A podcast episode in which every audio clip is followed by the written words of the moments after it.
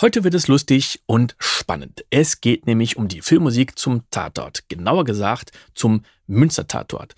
Und in insgesamt sechs Folgen rede ich mit dem Komponisten über seine Karriere, eigene Sounds, Konzepte und noch viel mehr.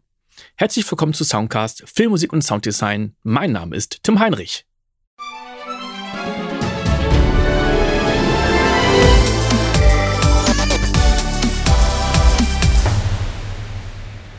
Der Tatort, der hat ja nicht nur ein Tatortpaar, sondern es gibt ja viele verschiedene Kommissare in vielen verschiedenen Städten. Und heute geht es um den Tatort in Münster. Und ich freue mich sehr, dass ich den Komponisten Michael Klubbertanz gewinnen konnte, denn der hat nicht nur für den Tatort die Musik geschrieben, sondern auch noch extra Samples aufgenommen. Und das ist eine der Sachen, über die wir heute reden. Hallo, Michael. Hallo, Tim. Du hast jetzt, ich glaube schon, den zweiten Münster-Tatort komponiert. Ist das richtig? Hm, das ist tatsächlich der erste. Die, äh, der erste Fernsehjob, den ich hatte, war letztes Jahr 2021, der Flensburg-Krimi. Und der Münster-Tatort war dann ein Folgeengagement. Ah, okay. Ja, wir hatten schon so oft drüber gesprochen, weil ihr, ich glaube, Anfang des Jahres schon gedreht hattet und da war es ja ziemlich kalt. Da können wir vielleicht nochmal drauf eingehen. Und dann hattest du mit mir ein bisschen drüber gesprochen und ich glaube, deswegen habe ich so im Kopf, ah, das ist schon der zweite Tatort gewesen. Ja, das war ein ziemlich langer Prozess natürlich auch. Also vom Drehbuch, was ich dann in der, ich weiß nicht, wie vielten sechsten oder siebten Version so Richtung Januar bekommen hatte, bis es dann tatsächlich abgedreht war und die Abnahme war dann im Juli, Ende Juli in Hamburg. Mhm. Jetzt hast du gesagt, das ist der erste Tatort gewesen. Davor hast du ein Flensburg-Krimi gemacht und du bist ja auch ziemlich umtriebig. Vielleicht kommen wir mal dazu, wie kommst du denn dazu, Tata zu vertonen, beziehungsweise ein Flensburg-Krimi? Was ist da deine Historie bis jetzt? Gut, Film lag bei mir immer schon in der Luft, aber eher natürlich passiv, quasi als Liebhaber und auch als Liebhaber von Filmmusik und ähm, so die großen Helden meiner Teenagerzeit, äh, gleichzeitig Richard Strauss und John Williams in dieser Richtung. Also sehr starke Wurzeln in der klassischen Musik. Ich habe eine klassische Dirigentenausbildung, habe das auch studiert, war lange Jahre Kapellmeister und Studienleiter in Heidelberg am Theater, habe mich quer durch Deutschland dirigiert mit Konzerten und Gastproduktionen und allem Möglichen. Und Film wurde nebenbei ein immer stärkeres Thema, bis ich das dann aus den Stummfilmsachen, die ich anfänglich live begleitet hatte, tatsächlich auch in äh, richtige äh, komponierte Dinge rüberfließen lassen konnte. Und das mache ich jetzt seit über zehn Jahren für meistens Independent-Produktionen. Deswegen hat es mich besonders gefreut, einen Fuß ins deutsche Fernsehgeschäft zu bekommen und da gleich auf so einen prominenten Titel einsteigen zu können. Mhm. Du bist ja auch Dozent für, ich glaube, Komposition. Ist das richtig? Nee, es ist tatsächlich Oper, was wir machen. Ah. In Stuttgart an der Musikhochschule bin ich in der Opernschule. Das heißt, ich mache sehr viel eins zu eins Coaching mit den Studierenden, verbringe viel Zeit am Klavier, betreue die in ihren Prüfungen oder sitze wie neulich mal auch im Konzert mit Livestream am Flügel und bin dabei und ähm, kann die Erfahrung, die ich in den ganzen Theaterjahren gesammelt habe, da äh, sehr, sehr gut mit einfließen lassen. Einfach allein schon die, die Repertoirekenntnis ist äh, Gold wert, weil man würde gar nicht schaffen, hinterherzukommen im Lauf äh, einer Woche mit all den Dingen, die da auf einen einstürmen. Also das noch äh, quasi parallel auch noch zu lernen. Man soll ja mindestens zwei Schritte voraus sein, sonst hat man da auch nichts zu sagen und nichts zu vermitteln. Mhm. Das wäre sonst gar nicht möglich.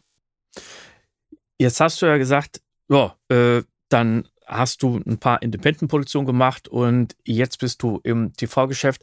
Das ist ja oft so, dass man erstmal viel in Vorleistung geht und viele Produktionen macht, Studentenproduktionen oder Independent, also Produktionen, die gar nicht bezahlt werden oder sehr schlecht. Und man weiß ja nie, welche Produktion an einen weiterbringt, dass man sagt, ach, bei der Produktion da hat jemand anderes sich den Film angeguckt und wird auf einen hellhörig oder dass vielleicht ein Regisseur, Kameramann, Produzent, mit dem man diese Produktion gemacht hat, dass der jetzt wirklich erfolgreich wird in dem Business und einer quasi mitnimmt als Komponist. Was war denn jetzt für dich der Schritt, dass es jetzt in das TV-Business, äh, ähm, dass du es jetzt in das TV-Business geschafft hast? Im Prinzip dieselbe Art von Akquise, die mir die anderen Projekte erstmal gebracht hatte. Also man muss ja schon umtriebig irgendwo sein und selber hinterher, weil ähm, die Arbeit kommt nicht zu einem, es ist eher umgekehrt. Man muss gucken, wo es etwas gibt. Ich habe mich ähm, mit ganz vielen, wie du eben schon sagtest, Kurzfilmen und Studentenarbeiten und so weiter durchgeschlagen. Und was ich davon hatte, war einfach das Sammeln von Erfahrungen. Und es ist ein schönes Geben und Nehmen natürlich, wenn man sagt, okay, du kriegst äh, von mir die Musik und ich darf dafür dein Bildmaterial verwenden, denn auch das ist ja ein Thema. Wer soll denn auf dich aufmerksam werden, wenn du gar nichts zum Herzeigen hast, was du erstmal gemacht hast? Und ähm, auf diese Art und Weise ging es dann auch eben mit der Flensburg-Krimi-Geschichte. Ich habe das zehnjährige Jubiläum meiner Tätigkeit genutzt und habe die Website aufgehübscht und mich ein bisschen um Publicity und so weiter gekümmert und einfach Leute angeschrieben. Ich glaube, das war damals über Crew United, was ja so ein bisschen die deutsche EMDB ist, also als Datenbank von professionell Filmschaften dachte mir, wer ist da interessant? Wer ist jetzt nicht irgendwie schon seit 30 Jahren im Geschäft und hat wahrscheinlich seine eigenen Verbindungen, sondern wer ist da neu und sonst was? Und tatsächlich aus vielen, vielen hundert Mails ist dann eine Person hänglich, hängen geblieben, die Janice, die Regisseurin, mit der ich jetzt schon das zweite Projekt gemacht hatte. Und es funktioniert einfach wunderbar als Team. Also wir vertrauen uns da blind und ähm, ich hoffe, dass da noch viele schöne Zusammenarbeiten entstehen können. Wie war das denn bei der Janice? War das auch eines ihrer ersten größeren Projekte oder hatte sie schon ähnlich große Projekte im Vorfeld schon gemacht? Also sie hat viel Fernseharbeit gemacht gehabt, allerdings äh, in Anführungszeichen nur diese 45 Minuten Formate wie Rentnerkorps, Rote Rosen, ich weiß jetzt nicht was alles, also ganz viel im Seriengeschäft gewesen. Und Flensburg Krimi war ihr erster 90-minütiger Film. Mhm. Ja, ich frage, weil ich das interessant finde, weil man denkt, ja, wer jetzt in einem Business arbeitet, der hat ja schon seine Leute, sein Team, mit dem man zusammenarbeitet, was ja auch Sinn macht, weil man sich dann schon irgendwann kennt und weiß, wie man zusammenarbeitet, man weiß, dass man sich aufeinander verlassen kann. Und deswegen finde ich es sehr spannend, dass sie dann gesagt hat, ich möchte jetzt einen neuen Komponisten oder ich brauche einen. Entweder hatte sie noch kein festes Team oder hat gesagt, ja, ich möchte mal jemand anderen ausprobieren. Das Team, was so entstanden ist, wie ich das mitgekriegt habe, war etwas vorgefertigt durch die Wahl der Kameraposition, der Viktor, und auch im Schnitt, der Steffen.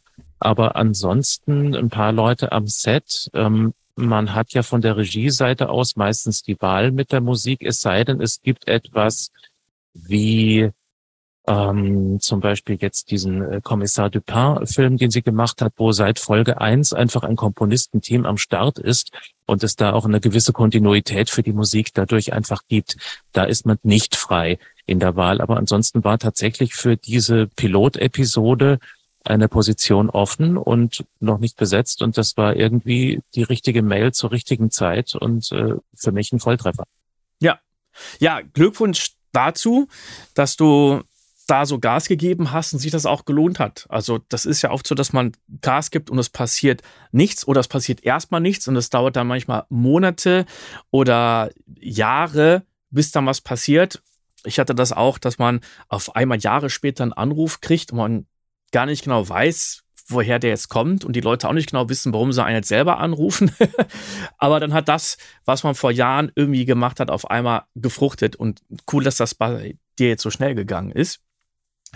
Jetzt habe ich ja gesagt, der Tatort Münster ist nicht nur spannend, sondern der hat ja zwei, zwei sehr bestimmte Charaktere. Ne? Vor allen Dingen ist es der Gerichtsmediziner. Wie heißt der denn nochmal? Börne. Börne. Karl Friedrich Börne, ja. Ja, ich, ich gucke den Tatort nicht so oft. Nachdem du mir aber geschrieben hattest, welche Folge du vertont hast, habe ich sie mir natürlich äh, angeguckt mit offenen Augen und Ohren und kannte so ein, so ein bisschen den Charme des Ganzen schon. Äh, was mich interessiert, wenn du so einen Tatort vertonst, und das ist jetzt nicht der erste Tatort Münster, es gab ja schon viele davor, ist es dann irgendwie so, dass du musikalisch dich vielleicht an das, was sonst passiert ist, irgendwie annäherst und sagst, na, ich gucke mir mal an, wie das vertont worden ist oder was für einen Charakter eine gewisse Person bekommen hat, damit es eine gewisse Einheit gibt und nicht die Zuschauer sagen, mit mal der Börne, der klang ja sonst immer ganz lustig mit verstimmten Flöten und jetzt sind da ganz andere Instrumente. Oder bist du da ganz frei? Wie sieht das da aus? Ja, ich versuche natürlich so viel wie möglich von meiner Herangehensweise zu bewahren, wie ich jetzt sonst auch einen Film vertonen würde. Das heißt, erstmal mich umgucken, was ist überhaupt die Dimension dieses Projektes. Man kann ja viel zerstören, wenn man es entweder überfrachtet oder unterfüttert. Also man versucht irgendwie die richtige Mischung zu finden. Fernsehen ist nicht Kino, also da jetzt irgendwie Herr der Ringe aufzufahren, wäre vollkommen nebendran und wäre für einen komischen Effekt gut, aber für sonst nichts. Mhm. Und ähm, man versucht zu finden, mit welchen Personen oder mit welchen Situationen kann man gehen, welche Stränge gibt es da. Und andererseits gibt es natürlich das starke Gefühl einer Erwartungshaltung, vor allem als ich dann auch rausgekriegt habe, dass es jetzt nicht irgendeine Episode im laufenden äh, Zusammenhang, sondern das ist die Jubiläumsepisode fürs 20-jährige Jubiläum mit dementsprechender Aufmerksamkeit drauf. Und ähm, man empfindet das als eine Art Neudeutsch Franchise, wo man weiß, okay, das Publikum hat so 20 Jahre lang das gesehen und hat diese Typen lieb gewonnen und das ganze Umfeld und sonst was. Natürlich habe ich Hausaufgaben gemacht, habe mir viele Folgen angeguckt, möglichst querbeet aus verschiedenen Zeiten ähm, und habe versucht dann auch zu schauen, was war denn quasi stilistisch gerade schon dran nicht, dass man jetzt irgendwie da sofort wieder andockt und es wirkt, als ob man da einfach was kopiert hätte, um, um das fortzusetzen. Um, also die, die Balance zwischen etwas individuell zu gestalten und trotzdem niemanden zu befremden, das äh, ist schwierig, aber eine, eine schöne und lohnende Aufgabe. Und ich habe es ja auch geschafft, sehr viele schräge Dinge irgendwie da unterzukriegen, ohne dass jetzt äh, irgendjemand, glaube ich, deswegen aus dem Sessel gesprungen wäre. Ja. Ähm, die, die Redakteurin hat ja am Anfang auch erstmal wissen wollen, äh, ob ich komisch kann.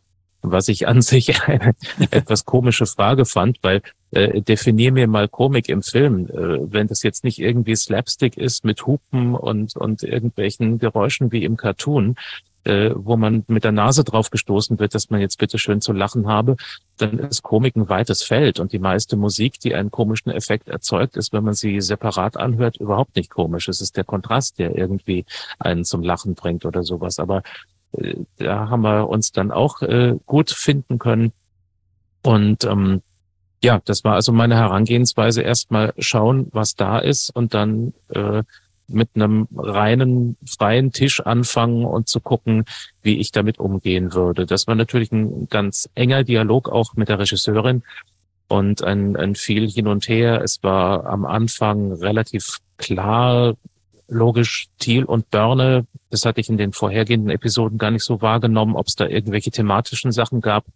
Es ist ja auch nicht Star Wars, es ist Münster Tatort. Mhm. Also es gibt jetzt nicht irgendwie einen Themenkatalog, den man da benutzen müsste oder so. Und ähm, eine Farbe äh, quasi von diesen kriminellen Elementen, das war am Anfang eine Rockerbande, da habe ich schon angefangen mit Motorradsounds zu experimentieren und dann wurde das dann aber doch eine Verbindung aus der Mafia-Szene und plötzlich blühten da natürlich Musikwelten auf, äh, wie man sie aus irgendwie klassischen Kinofilmen kennt. Und das hat dann ganz andere Dinge suggeriert. Also das ist ein relativ langer Findungsprozess bei mir immer. Und wenn es dann aber quasi mal steht, und der Schnitt da ist, dann ist es für mich fast ein bisschen wie Kreuzworträtsel. Die Sachen sind da, also ich habe die Farben, die Palette ist da, das Stoffmuster ist gedruckt, den Anzug zu schneidern ist äh, eine relativ mechanische Tätigkeit dann. Das war die erste von sechs Folgen. In der zweiten Folge hören wir uns einen Cue an, reden über Sampling und Signature Sounds. Michael verrät, mit welchem Gerät er die Samples aufnimmt und wie er Impulsantworten benutzt. Wenn du selber immer auf der Suche nach neuen Sounds bist, dann wird die kommende Sound Library Ethnolib für dich sicher interessant sein. Das sind Loops in vier verschiedenen Tempi mit Instrumenten wie Handpan, Conga, Bootmonochord, ein Heizungskessel, Flöten und noch vieles, vieles mehr. Wenn du dich in den Newsletter einträgst, dann wirst du nicht nur informiert, wenn wir ein neues Instrument aufgenommen und editiert haben. Viel besser ist, dass du dann auch ein Freebie bekommst, also ein Wave-File mit einem Loop. Und wenn du jetzt Angst hast, dass du andere ältere Freebies vielleicht schon verpasst hast, dann gibt es noch eine gute Nachricht. Du erhältst immer noch einen Link zu einem ZIP-File zu allen vorherigen Wave-Files. Den Link zu diesem Newsletter findest du in den Shownotes. Bis zum nächsten Mal. Ciao!